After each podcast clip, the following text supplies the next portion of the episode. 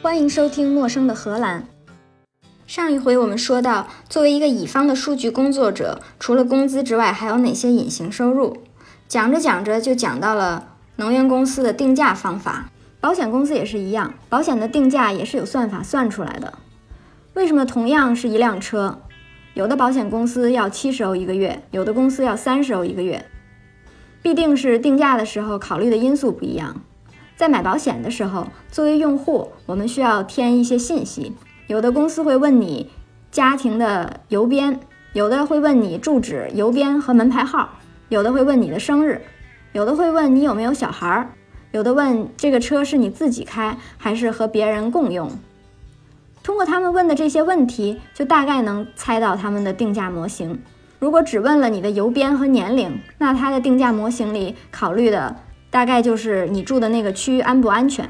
如果你那个区平均一年被偷二十辆车，那那个区的保费就得高一点儿。如果问到了年龄，知道你是十八岁，就是刚拿着驾照，没啥经验，风险就高。如果你三十岁，这个风险就稍微低一点，因为你开车开了十年了，而且也没到有小孩的年龄。等到四五十岁的时候，风险就更低了。因为你开的年球年头更久，而且孩子也大了，不会在你车里面鬼叫。倒是三十到四十岁之间的保费会高一点儿。等到你六十岁的时候，保费又高了，因为知道你的孩子也到了会开车的年龄，他可能会借你的车开。这个保险公司问你有没有孩子，有没有人跟你共同驾驶这辆车，它的模型可能就区分了这个问题。如果你没孩子，虽然住在那个区。但是你住在那个区某个特殊的公寓里，有地下停车场，就可以说明你的风险是比较低的。但是如果它的模型不能细致到这些因素，那没有办法，它没收集到这些信息，就不知道你和你的邻居或者你跟你的同龄人相比风险低还是高，你就分担了邻居的风险，你的保费相对于你的风险来说也是过高的，对你来说就不太公平。另外，如果报保险也会使保费变高，说不定提高的保费比修车的钱还多，这就有个修多少钱的车报保险合适的问题。如果知道保险公司的算法，就可以做出对自己更有利的决定。这是以车险为例，其他各种保险都是这样的：医保、法律支援、生命、旅行保险，知道背后的算法，就有机会做出更有利于自己的决定。这就是变相省钱吧。说到旅行，大家都知道赶上打折的时候，机票特别便宜。但是打折是要赶上才行吗？如果了解航空公司机票的定价方法，就知道在什么时候折扣最大。比如有的航空公司的算法是提前两个月折扣比较大，提前一个月是基本票价，提前两个礼拜机票最贵，提前一两天有可能订到更便宜的票，但是不一定有票。也有的航空公司不是按时间的套路，而是按载客率的动态定价。只要一个机舱卖出去百分之五十，就把票价从四折提到七折；载客率到百分之七十，就提到九折。用这种方法的航空公司，我们很难猜到什么时候买合适。一来是不知道一个舱的票卖出去了多少；二来航空公司会给旅行社提前预定一些票。旅行社发现这些票卖不出去的时候，还会把票退回给航空公司，所以满载率不但不规律，而且也不一定是一直递增的。这些方法都很合理，公司按市场供需调整票价。我见过最贱的一种方法是，他会记住你的 IP，就是你去查票价的那个设备的 IP，比如你的笔记本或者你的手机。如果你查了那么三五次，同样的出发和到达和时间。或者你今天查了一下，隔天又去查同一个目的地，票价就会涨，给你不买机票就会变得更贵的假象。但实际上，如果你换一个 IP，就是换一个笔记本，或者是你之前没有用它查过机票的手机，票价就会回到原来的那个低价，贱不贱？还有一个类似的例子就是零售店的折扣，买衣服的店经常会发现，想买衣服的时候怎么都等不到折扣券儿。等你咬牙原价买了，或者是已经不想买了的时候，反而收到折扣券，弄得你心里长草，然后又买了你不需要的东西。为什么呢？因为商家知道你想买什么，有会员卡才会有会员折扣，你每次去买东西打折积分都会刷税会员卡。商家知道你买过什么，也能猜出来你喜欢什么样的衣服。有你喜欢的衣服上市，就给你发邮件通知，但是不给打折券。如果发现你有一段时间没买衣服了，就会寄来打折券，让你持续购买的这个习惯。而且当你的行为喜好更透明的时候，打折券还会出现一些条件，你喜欢的那几件衣服不打折。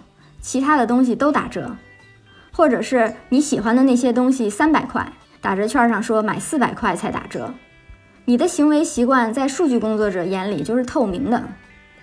再举个类似的例子，你在网上看见什么东西没买，过了一个礼拜又看了一下又没买，过了几天又看了一下存在购物车里没买，就在你犹豫不决当中，突然间收到一张这件东西的打折券。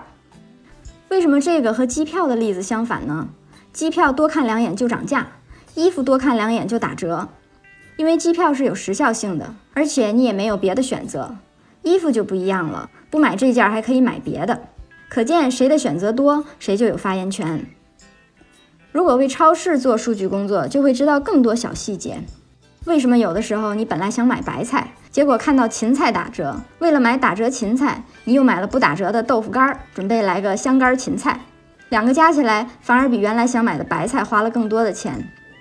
这是因为超市从每个人结账的清单知道，买芹菜的人很大概率还会买豆腐干儿。为了促销豆腐干儿，就把芹菜降价。再或者，如果你这个礼拜买了锅，下礼拜就会得到一个买锅盖的打折券之类的。如果你是数据工作者，知道这些打折组合，或者知道了买什么会触发什么样的打折券，就可以绕过超市给你挖的坑。不被促销迷惑，不花没必要的钱。如果你觉得这些还都是不入流的小伎俩，我们还有靠职业经验得到的隐形收入。随着我们在工作中看到越来越多各行各业各种信息，我们在生活中遇到要做决定的时候，就会下意识的把貌似不相关的数据给联系起来。这些发生联系的不相关的数据，就会在某时某刻给生活带来方便和利益。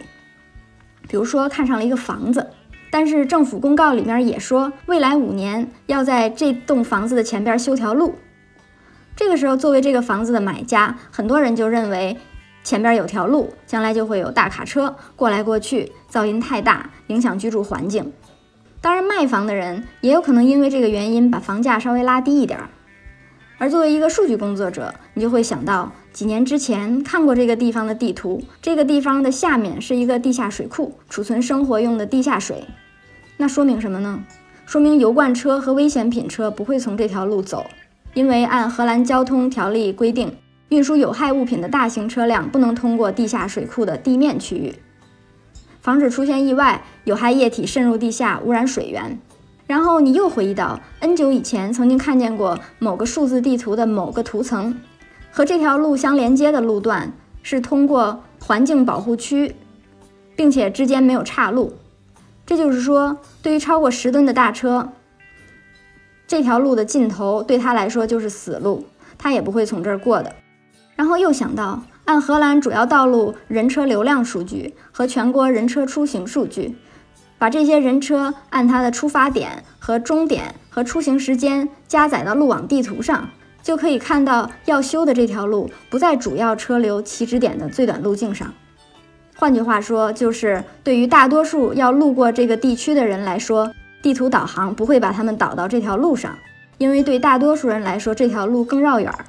综上所述，就知道，就算政府将来在这儿修条路，也不会有太多车，尤其不会有大车。瞬间给你买不买这个房子提供了一个决策的基础，然后你花了一个比较低的价钱把这个房子买了。五年之后，证明前面的路只是给自己带来了方便，并没有太多的噪音和交通，这个房价自然就会涨。这就是靠职业经验得到的隐形收入。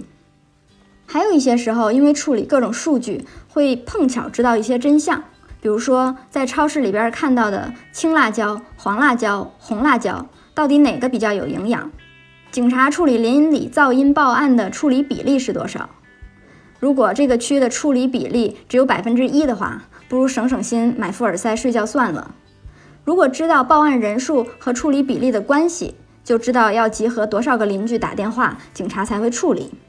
再比如，看到犯罪的统计记录，小到抢劫，大到强奸，发生在某时某地的概率是多少？或者你知道荷兰哪个牌子、哪个型号的车报修最多，平均修车花多少钱？还有火车晚点是原因、时间、地点不同，是该在火车站等呢，还是应该回回家开车？或者高速堵车，某一个地方堵了车。一看就知道是有车抛在路上了，还是出车祸了。车祸出到什么程度，你就猜得到他们是在等路险救援，还是在等警车。在那个地点，你也知道周围警车和路险救援车分布的情况，就能猜着大概十分钟会到，还是一个小时会到，就可以决定是应该找个加油站吃饭，还是在车里等一会儿就算了。各种各样的小事儿，作为一个数据工作者，你知道了很多内幕。生活变得很方便，或者收获一种一切皆可计划的错觉。这就是这个工作给我带来的工资之外的隐形收入，省个小钱儿，降低风险，节约时间，少干成功率低的事儿。当然，以上这些都不能和数据工作满足我对八卦的热衷和深度八卦给我带来的乐趣相比。以上就是今天的内容，陌生的荷兰，下次见。